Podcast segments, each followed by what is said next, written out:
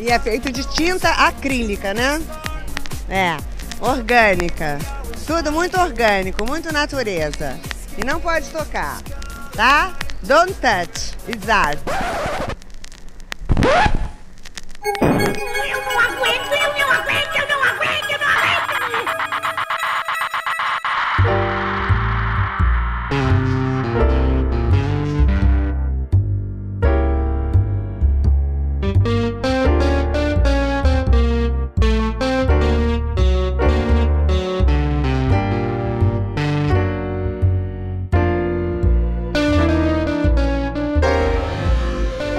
Olá, eu sou Fabiana Pedroni e está começando mais um Não Pode Chorar.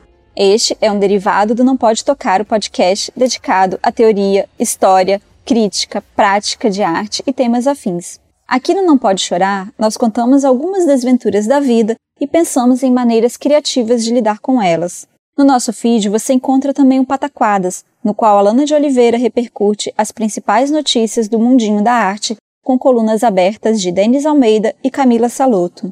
Se você chegou aqui agora, saiba que a gente está presente em todos os agregadores de podcasts, em todas as plataformas comumente usadas para ouvir músicas, como o Spotify e o Deezer.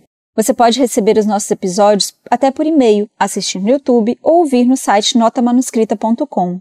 É também pelo site que a gente linka as postagens que comentamos durante o episódio. Se você ficar com preguiça de digitar notamanuscrita.com no navegador, basta clicar na imagem de capa do episódio que você será direcionado para a postagem original.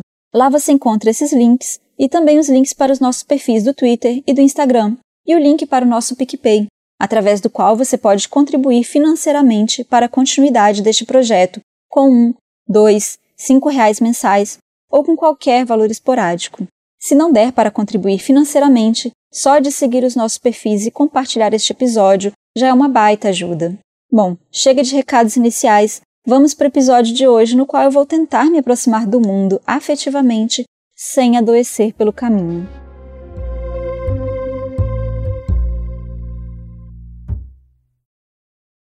Para iniciar essa pauta, eu recortei uns tweets que fiz na semana passada sobre a gravação do Não Pode Chorar e colei aqui para desenvolver melhor o pensamento. Falava da dificuldade em escrever a pauta, em explicar aquilo que nos dilacera e que precisamos externar para pensar. Eu disse o seguinte: o Não Pode Chorar é uma materialização artística que eu sempre acho que não acontecerá, porque colocar arte, registro e vida frente a frente é uma bomba imprevisível.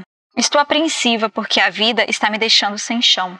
Algumas situações são tão dilacerantes que acho que não sobrará Fabiana para contar. A relação afetiva com o mundo está uma tortura rápida, porque não imaginava tão cruel, e lenta, porque não imaginava tão extensa.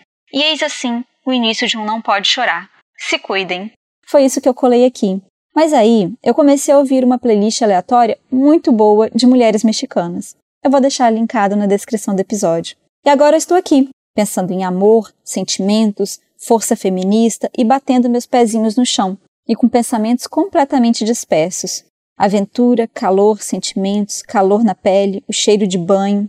Mas, gente, esse é um caminho completamente contrário de imersão que acontece quando eu começo a pensar no Não Pode Chorar. No último episódio, este quadro de título Como Não Perder o Direito de Reclamar, o Rodrigo disse algo que eu já havia percebido, mas não internalizado. Quando Não Pode Chorar é apresentado por ele, há um sentimento de revolta, de raiva com os problemas. É a forma com que ele lida com as questões para não ficar paralisado. E ele explica isso dentro do episódio.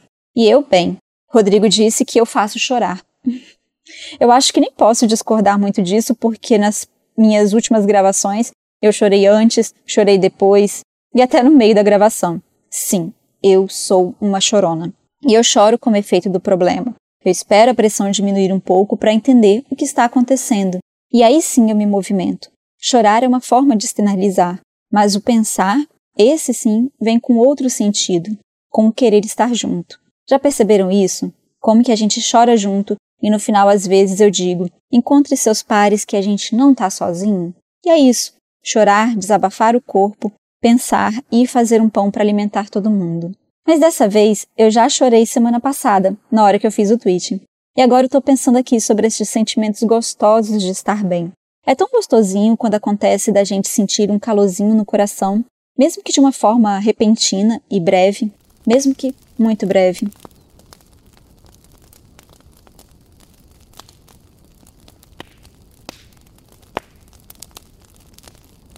Já ouviu o estalinho de madeira no fogão a lenha? Ou numa fogueira? Ele é rapidinho, você não sabe se aconteceu mesmo, mas deixa uma sensação gostosa por um tempo. É um aconchego.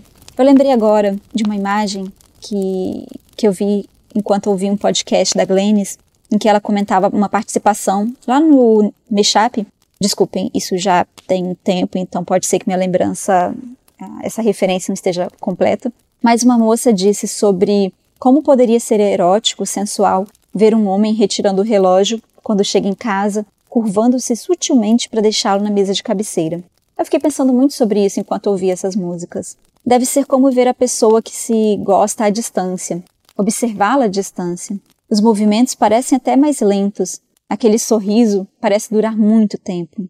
A atmosfera pesada não é porque o tempo flui devagar, mas porque você se esforça por captar ao máximo todos os detalhes possíveis, e isso desacelera o perceber. Talvez algo próximo para os não videntes seja aquele barulho da porta abrindo.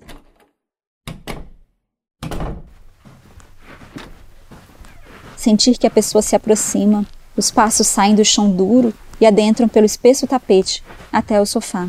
Um som que se abafa e se aninha no colo. O perceber de longe com afeto é algo que pode relacionar-se aos afetos românticos, mas também vai muito além. Vocês já ouviram em algum momento na formação de vocês, ou também no cotidiano, de que a gente precisa se afastar para compreender melhor? Faz parte de uma metodologia investigativa científica afastar-se do objeto de estudo para que se possa investigá-lo de forma neutra. Ai, gente, neutralidade é coisa que já deveria ter caído por terra e cachorro ter cagado em cima há muito tempo. Mas no fundo, ainda se insiste nessa bobagem. Uma crença que começa como bobagem para se tornar um ato maléfico em grandes proporções, quando se acredita realmente que há educação sem ideologia ou qualquer entendimento de mundo sem envolvimento. Voltemos ao exemplo afetivo.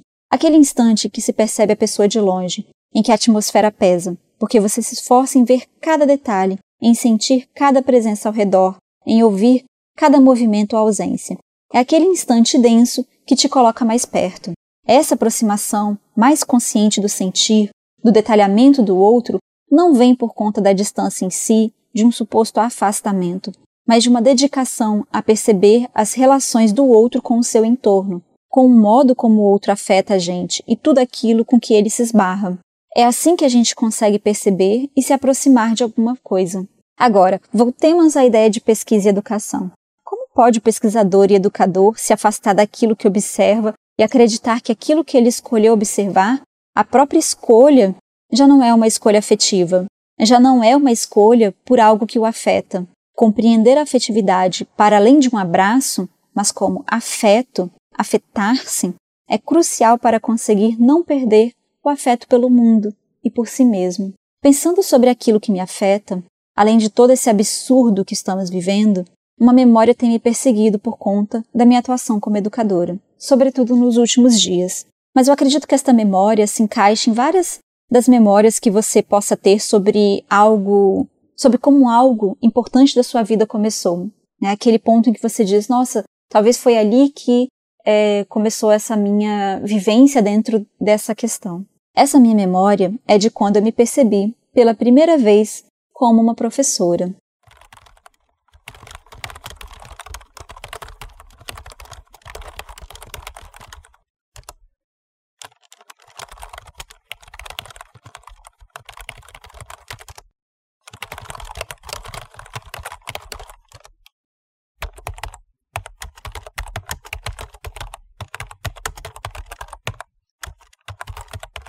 Uma letra, um toque, um barulho irritante. Trocar de teclado exige uma reeducação do corpo que nem sempre estamos dispostos ou conseguimos de modo rápido. Os dedos escorregam, caem e criam letras. Aos poucos, o arquivo se torna uma sucessão de riscos vermelhos a sublinhar cada insistência do corpo em trabalhar numa imagem de teclado anterior. como se as mãos e braços procurassem teclas já mortas.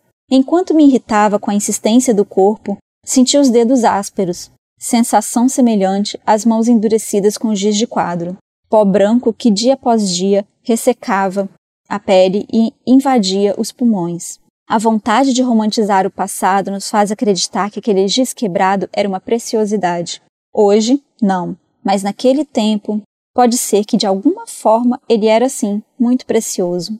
A primeira vez que dei aula foi sobre uma banca de verduras. Tudo o que eu queria era ter um giz para escrever na tábua de madeira. A banca era um grande tablado de madeira, inclinado o suficiente para que as verduras rolassem para baixo, na medida em que as encaixotávamos. Retirava uma cenoura e a outra rolava para baixo. O momento de maior prazer era quando não rolava mais nada para cima de nós. Quando o dia de trabalho finalizava, ou nos finais de semana, a banca ficava vazia. Sem as verduras, nós, crianças, podíamos subir e brincar. Com muito cuidado. Quebrar as tábuas significaria chamar a atenção de um adulto. Nos encolhíamos então no alto da banca, aconchegados, agachados, com a cabeça colada no teto de eternite, feito de amianto, elemento tóxico porque estou falando da década de 90. A tábua mais larga e mais clara que formava uma microparede que unia o chão inclinado da banca de verduras ao teto era o nosso quadro. Sem giz, o tijolo quebrado fazia vez de instrumento de escrita. A pele de uma criança de 8 anos é fina. Por mais que o trabalho na terra tenha endurecido um pouco, eu sabia que minhas mãos eram muito mais finas que das crianças, filhas dos empregados de meu pai, os colonos. Naturalizamos essas palavras na roça, mas a aproximação com colonização hoje me incomoda profundamente. Eu ouço cada barulho da tecla que escreve vacilante as letras de colonos. Eu vi as minhas mãos, a minha pele rasgada pelos tijolos, mas não tanto quanto das outras crianças. Tentávamos escrever pequeno, para poupar a tábua. Quando consegui um giz branco, nossa, foi uma festa. Semanas depois, consegui uns papéis de rascunho que seriam jogados fora por minha mãe. E lápis coloridos, bem pequenos, gastos de tanto apontar. Por poucos dias, brincamos de alfabeto. Por poucos dias, conseguimos nos esconder no alto da banca. Quando outras crianças souberam, a banca ficou cheia.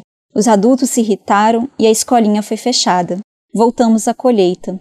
Não me lembro do gosto das batatas, nem mesmo se chegamos a comê-las mas eu ainda sinto o gosto do tijolo, lambido da ponta dos dedos após um pequeno corte. Essa memória de estar rodeada por crianças e eu mesma ser uma, a brincar de aprender e ensinar, é algo que vem voltando com muita força em um momento em que percebo a educação e a ciência sendo atacadas de todas as formas. Talvez a sua memória se relacione com outras coisas que também estejam, estejam sendo atacadas. Pode ser a saúde pública, a segurança, a vida de um modo em geral. Aquela pontinha de giz branco que eu consegui para escrever na tábua, na tábua da banca de verduras veio de uma professora de escola pública. Suas mãos grandes faziam com que a ponta da sobra de giz fosse grande o suficiente para as mãos de uma criança que há pouco aprendeu o alfabeto. A mesma professora que alimentava um aluno antes das aulas, porque sabia que ele não aguentaria até a hora da merenda. Eu chegava cedo na aula porque gostava de correr pelo caminho, sentir o vento gelado no rosto e a aventura de atravessar uma pinguela, que é como uma. não é nada mais, na verdade, que uma tábua estreita que se faz de ponte sobre um córrego, que é um pequeno fluxo de água. Eu chegava cedo porque eu queria e vinha brincando. Ele, este menino, chegava cedo porque ele tinha fome. Na época eu não entendia. Eu comia apenas um biscoito que era dado pela professora, porque não estava com fome logo cedo e depois também viria a merenda. Aquele menino comia todos os biscoitos possíveis e bebia o leite açucarado com muita urgência. Eu não percebia essa urgência. Não percebia as pernas magras e o corpo franzino. Era o meu amigo de pique-pega, mais café com leite que tínhamos. Nas brincadeiras, sabíamos que ele era lento e dávamos vantagem para que ele pudesse participar das brincadeiras. Mas a gente não entendia sua lentidão. Nunca questionamos o entorno daquela lentidão. Não porque estávamos próximos demais, porque nos relacionávamos afetivamente com ele. A amizade não atrapalhava a percepção. O que nos impedia de questionar aquela realidade era a negação própria daquele tempo, a naturalização da fome e da desigualdade social. Não é a minha idade atual que me fez entender o entorno dessa memória. Se eu contasse tudo isso para uma criança hoje, talvez ela me perguntasse por que ele era tão lento. Mas também pode ser que ela não pergunte, porque ainda possa acreditar que a lentidão seja da natureza daquela criança. Mas talvez esse contar para essa criança hoje, ela entenderia melhor se eu dissesse que a família daquele menino era pobre e que não tinha comida na mesa para alimentar ele e seus outros irmãos. Durante anos, seu corpo se formou do jeito que foi possível, e a lentidão parecia inevitável. Seria mesmo? Para compreender essa memória, eu não precisei de tempo e distanciamento, mas de cuidado, para perceber as relações de entorno. A fome não me tinha sido apresentada naquela época. Mesmo que eu tenha ouvido histórias sobre meu avô repartir a comida e comer a rapa da panela, coisa que ele faz até hoje comendo na panela, eu ainda não entendia o que isso significava. Eu precisei ainda compreender quem era aquela Fabiana daquele tempo, que se diferencia de mim hoje. Precisei, sobretudo, ouvir meu avô contar os causos sobre sua infância e a educação escolar que não teve. A gente não aprende as coisas no caminho né, que se fala. Você olha uma placa de coisa, vai soletrando. Eu, eu não aprendi nada lá no colégio, não. Eu ia lá é só comer e ficar um mês e pouco. Aí é só trabalhar. Trabalhava desde seis anos de trabalhava. Mas mesmo assim, a gente ia lá no colégio, a parte da manhã, de tarde a gente ia para a roça capinar, roçar, apanhar café e tal. E, e ali aprender fica por conta do. do, ah, do a vida ensina, a vida Deus. ensina. O camarada pega um. Não sei como é que eu aprendi alguma coisa. Matemática não sei nada, não. Pouco. Abandonou, isso abandonou. A mulher ia na casa da uhum. pessoa ensinar, porque antigamente. Chegou lá, de 10 anos, acabou colégio. Acabou o colégio não, era uma casa do Bastianel, um casão grande, ele arrumou a casa e o, as famílias fizeram as cadeiras lá e o pessoal ia lá e fizeram e o, e o professor ia lá. Na linha lá de Santa Rita, aí não tinha não professor não. Aí o Zésio do Tolstói e o Tassino, essa mulher lá que morava nessa casa, sabia fazer conta e tal, leitura ali, ensinava eles. Mas eles iam de noite, não ia de dia não. Eles já estavam trabalhando. Perder, né? é, pra, de dia trabalhar. Quando dava de tarde, jantava e corria para lá ficar até 9 horas, 8, 9 horas, 10. Minha avó ela chegou a estudar também? Será? É, ela é dos primeiro o Oriente, o, ah. tudo isso foi a aula. Foram, mas foi só um ano. Ah, um, um ano, pouco máximo dois. E eles dividiam a lousa.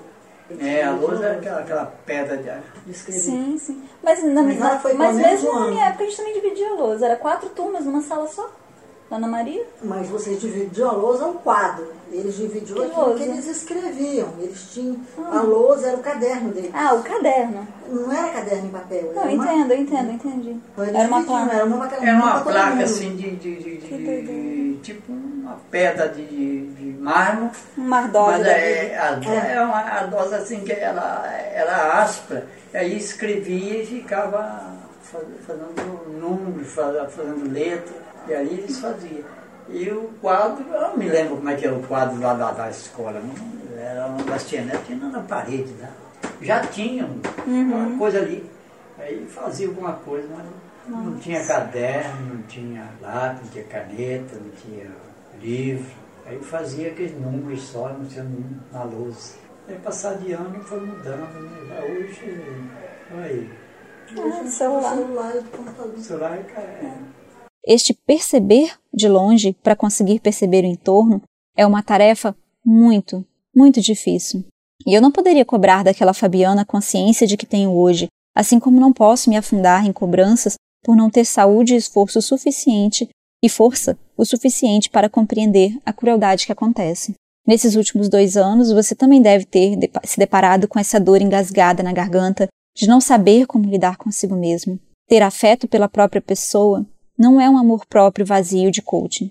É uma tarefa diária e de reconhecimento de si mesmo no mundo. E essa, claro, não é uma tarefa fácil. Reconhecer as pernas magras daquele menino não é uma tarefa fácil, porque aquela criança daquela memória ainda está aqui do lado hoje. Quando eu escrevi aquele tweet sobre a dificuldade em lidar com as pautas do Não Pode Chorar, era noite, era tarde da noite, eu deveria estar dormindo. Mas estava vendo uma realidade cruel jogada na tela da rede social. Eu também comentei lá que Rodrigo sempre me diz para não me torturar sobre a pauta. E ele realmente tinha me dito isso durante essa semana em que eu escrevi o tweet. E eu me espantei porque ele me respondeu lá pelo tweet que não tinha visto ainda a mensagem antes de fazer o comentário. Quando falei do meu espanto, ele me respondeu: E eu lá e abrir Twitter antes de dormir? Eu quero ser assim quando crescer. Para manter o afeto por mim mesma, eu deveria entender melhor como eu me auto-saboto, como minha rotina me afunda em decepções, para que eu pudesse aprender a lidar com elas de uma forma mais saudável. Isso não significa deixar o dia leve, esse discursinho é irritante quando dito em meio a tantas mortes e tanto caos. Essa leveza que atropela a vivência da realidade é uma fuga que prejudica o outro e a si mesmo. Para manter o afeto por si, é preciso antes manter-se afetado pelo mundo. Cada um vai encontrar aquele estalinho de madeira no fogo, aquele momentinho que reverbera conchego para que a gente continue dentro da realidade e não fora dela. Hoje foi a música da playlist que eu comentei lá no início do episódio. Às vezes é uma ligação ou mensagem trocada, às vezes é a plantinha que soltou novos brotos, ou a escuta de um podcast, o desenho que você fez, aquela ilustração cheia de sangue e sofrimento que consegue externar a sua revolta. Cada ação afetiva com o mundo não é para fugir dele, mas para se aproximar dele compreendendo o entorno. Quanto mais escavamos esse entorno, aquilo que nos rodeia, mais difícil é manter o afeto com o mundo. A realidade tão intensa que nos atropela pode nos fazer perder a humanidade, como comentei no Não Pode Chorar 25, aquele sobre como mergulhar em areia movediça.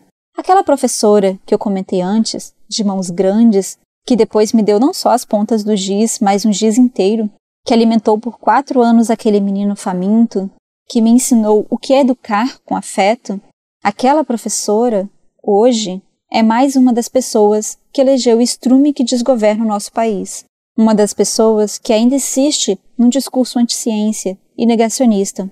Eu disse que era difícil. Mas o que há no entorno dela? O que há de relações dela com o mundo para que suas ações hoje sejam dessa forma cruel com o outro? Não é uma tarefa fácil perceber esse entorno.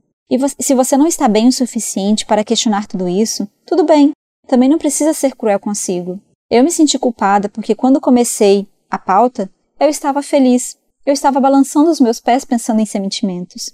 O que havia de bom para eu estar feliz? É preciso se perceber de longe para também entender como as nossas relações com o mundo podem nos deixar tristes, doentes, mas que também podem trazer estalinhos de aconchego e felicidade. Nos causos que ouvi do meu avô na semana passada, ele disse algo que me impactou muito. Algo mais ou menos assim: A vida sempre foi difícil, mas a gente está aqui, não tá? Eu acho que ele disse isso quando percebeu que eu estava com a garganta apertada, que dava para ver isso muito claro nos meus olhos, se esforçando para não chorar. E a conclusão que eu tirei de toda essa conversa, de todo este episódio, dessa vivência como educadora, dessa vivência de escuta do meu avô, a conclusão foi: é preciso estar no mundo para viver.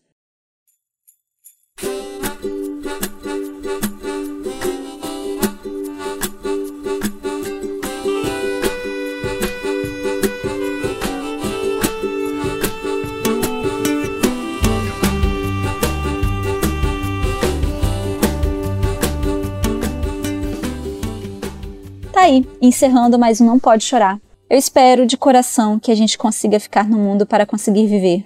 Que vocês se cuidem e tenham momentos de aconchego.